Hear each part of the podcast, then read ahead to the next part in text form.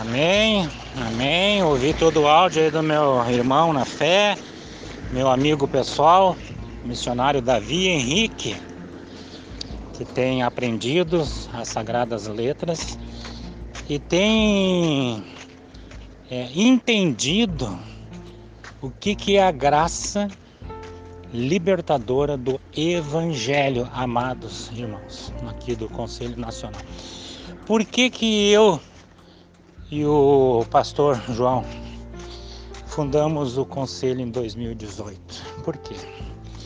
Porque a gente acompanha a história da igreja ao longo dos milhares de anos. Então, se nós fizermos um estudo, que nem eu fiz, é, bem detalhado sobre a história da igreja, nós vamos ver que até o ano 325, século 3, até o concílio de Nicéia se caracterizou justamente pelo início do cristianismo religioso, porque até ali nossos irmãos eram mortos nas arenas, comidos pelos leões, eram crucificados, eram perseguidos mas o sangue dos nossos heróis da fé servia como semente, semente e incentivo para os novos discípulos que tinham prazer, né, e devida honra, que nem Pedro falou: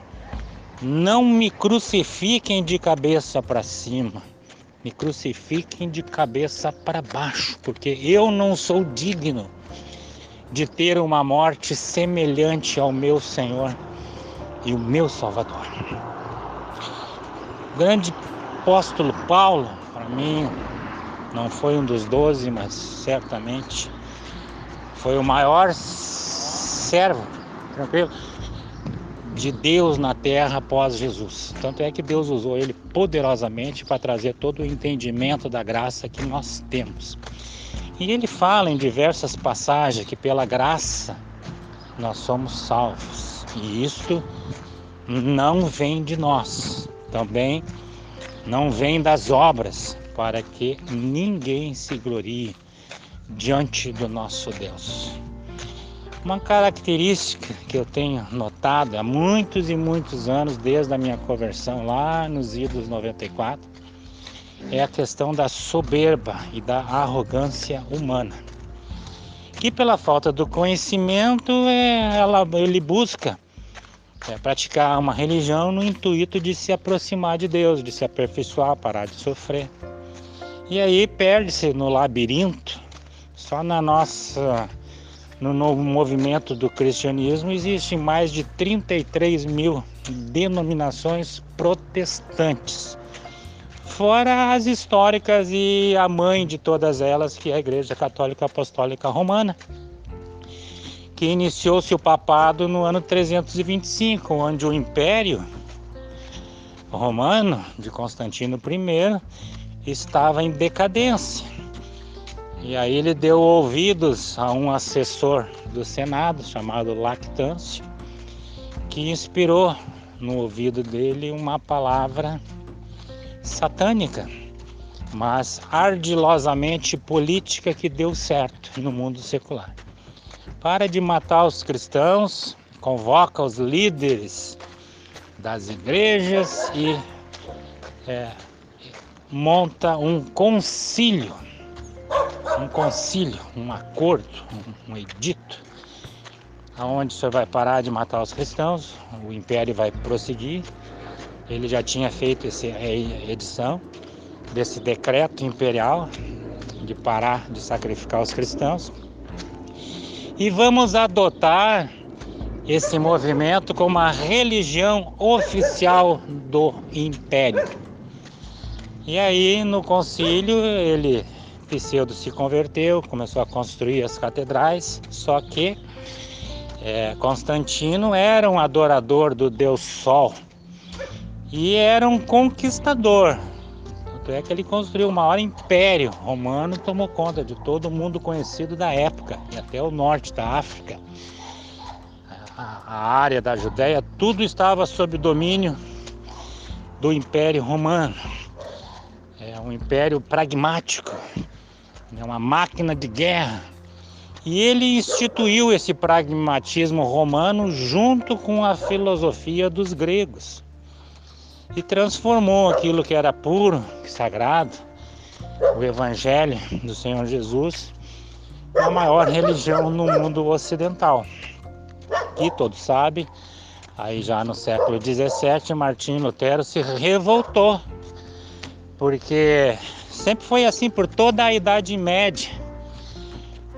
A apoteose, o meio-dia da Igreja Católica Romana, transformou-se num morticínio à meia-noite da humanidade. Quem mais mandou para a fogueira e assassinou opositores da sua religião foram os católicos. Vide o arcebispo da Espanha, o Torquemada, que foi um cruel inquisidor. Mas Martinho Lutero, depois, no século XVII, também se rebelou contra a venda das indulgências, que perdoava pecado mediante um tipo uma multa. Era o governo estatal. E começou-se ali o movimento protestante. Então nós, eu digo os evangélicos, eu não estou mais dentro dessa classe dos evangélicos. Quem me conhece sabe muito bem eu já tenho uma posição muito bem definida. Minha religião, a Bíblia diz, verdadeira religião pura e imaculada para com Deus é cuidar das viúvas que ficam sem maridos, dos idosos e dos órfãos que ficam sem o pai para prover o sustento da sua família. É fazer o bem, é amar. Esse é o espírito que deveria e deve nortear o pastor de Deus. O mesmo pastor que lá em Ezequiel, capítulo 34, Deus condena quando não faz isso, quando se apacenta a si mesmo. E ali discorre o profeta, Deus falando através da boca do profeta Ezequiel. A quebrada não ligaste, a perdida não buscaste, a sedenta não deste de água, e a que estava com fome não deste de comer. Esta é a vontade do Pai. Assim como Jesus não teve coragem de despedir aquela multidão de almas enquanto não ele não satisfizesse a fome, senão eles iam cair pelo caminho. E operou ali o sinal da multiplicação dos peixes e dos pães. Todos sabem, está escrito. E essa será a nossa luta, amados. Essa será a nossa luta. Esta semana fui expulso do conselho de pastores aqui do meu município de Alvorada porque ainda é um conselho religioso que continua querendo construir para si torres de Babéis, ministérios onde eles são os donos. Eles são os donos. Eu uso a palavra de Deus, pregam bonito, falam bonito, fazem largas orações nas praças para serem vistos pelos homens, mas eles já recebem o galardão do louvor humano, não de Deus. Verdadeira oração é aquela que o publicano faz diante do fariseu, que nem ao menos tinha coragem de levantar os seus olhos e dizia: Humildemente, tem misericórdia de mim, Senhor, que eu não sou nem digno, sou pecador, de levar minha oração a ti. E o, e o, e o fariseu hipócrita bradava larga a oração, eu não sou que nem esse publicano, pecador. Então o religioso ele tenta se auto-justificar diante de Deus através das suas boas obras, frutos da sua carnalidade que é inspirada pelo inferno. Deus não aceita. Muitos naqueles dias dirão ao Senhor: Ah, Senhor, nós evangelizamos, nós fizemos isso, fizemos aquilo, eu dei a minha vida pela tua palavra, e o Senhor vos dirá abertamente: Apartai-vos de mim, filhos do inferno, nunca vos conheci. O que fizeste, não fizeste pelo poder do Espírito, porque o que é Espírito é Espírito, o que é carne é carne. E o pregador só da letra, a letra, ela sem o espírito, ela condena, ela vira verdadeiramente uma religião. Ela mata o ser humano. Ela julga e condena e cata o cisco no olho, mas não enxerga a trave da hipocrisia que está no seu olho.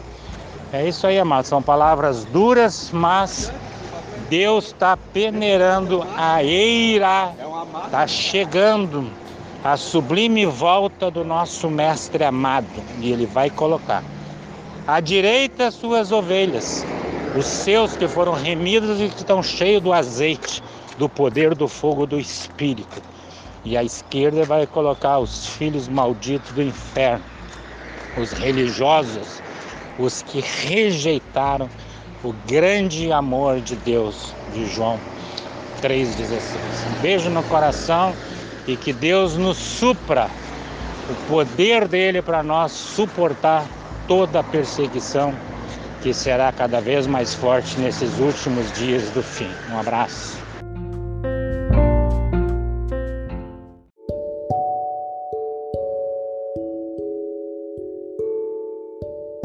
Boa tarde, dona Jacira. A senhora é da onde mesmo? É, para a gente fixar, é importante a senhora pegar a Bíblia e um papel com um caderno e começar a escrever os versículos. Assim a senhora grava, por exemplo. Por que, que o ser humano sofre? A senhora precisa saber onde é que está o livro, o capítulo e o versículo. Então eu aprendi na Jocum a escrever.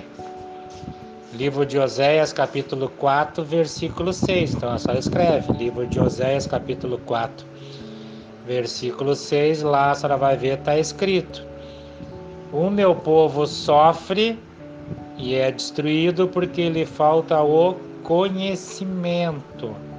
Então, o povo sofre porque não conhece a Deus, não conhece o caráter de Deus. Outra coisa importantíssima de se fazer é a personalização da palavra. Por exemplo, nesse versículo que eu lhe falei, a senhora tira o povo e bota o seu nome, Jacira, Gilmar, João, Paulo, fulano, ciclano, está sofrendo e está com problema na vida porque lhe falta o conhecimento. Jesus disse até para os doutores da lei que era para ter entendimento da palavra e praticar a palavra. Vós errais porque não conheceis as Escrituras. Conhecer as Escrituras é suficiente? Não, mas é o básico. Porque tendo bastante conhecimento das Escrituras, na hora da necessidade, o Espírito Santo vivifica essa palavra na nossa mente. Aí nós vamos usar a palavra para contra-atacar o mal. É assim que a, que a gente batalha contra o mal. Falando a palavra de Deus, declamando a palavra de Deus, proclamando a palavra de Deus, falando a palavra de Deus, que ela é uma arma ela é uma arma de ataque. É não é a única arma de ataque que nós temos contra o mal é a palavra de Deus. Todas as outras armas que Deus nos dá lá em Efésios capítulo 6, que é outro capítulo e outro livro importante de estudar e ler, todo o capítulo 6 do livro de Efésios ali está descrito a armadura de Deus. Capacete da salvação, a couraça da justiça, o escudo da fé, cinturão da verdade e as sandálias da preparação do evangelho, a humildade. Aí a gente vai aprofundando na palavra e Deus vai nos fortalecendo dia a dia. Tudo depende da intensidade do nosso coração em nós nos consagrarmos para Ele e vivemos para Ele e lermos a palavra de Deus de dia e de noite. Que nem está lá no Salmo número 1. Bem-aventurado é o homem ou a mulher que medita na palavra de dia ou de, no de noite. Será que nem uma árvore plantada junto a ribeiros de águas. É, mesmo no tempo da seca e do vendaval, as nossas folhas não murcham e também nós não vamos deixar de dar frutos.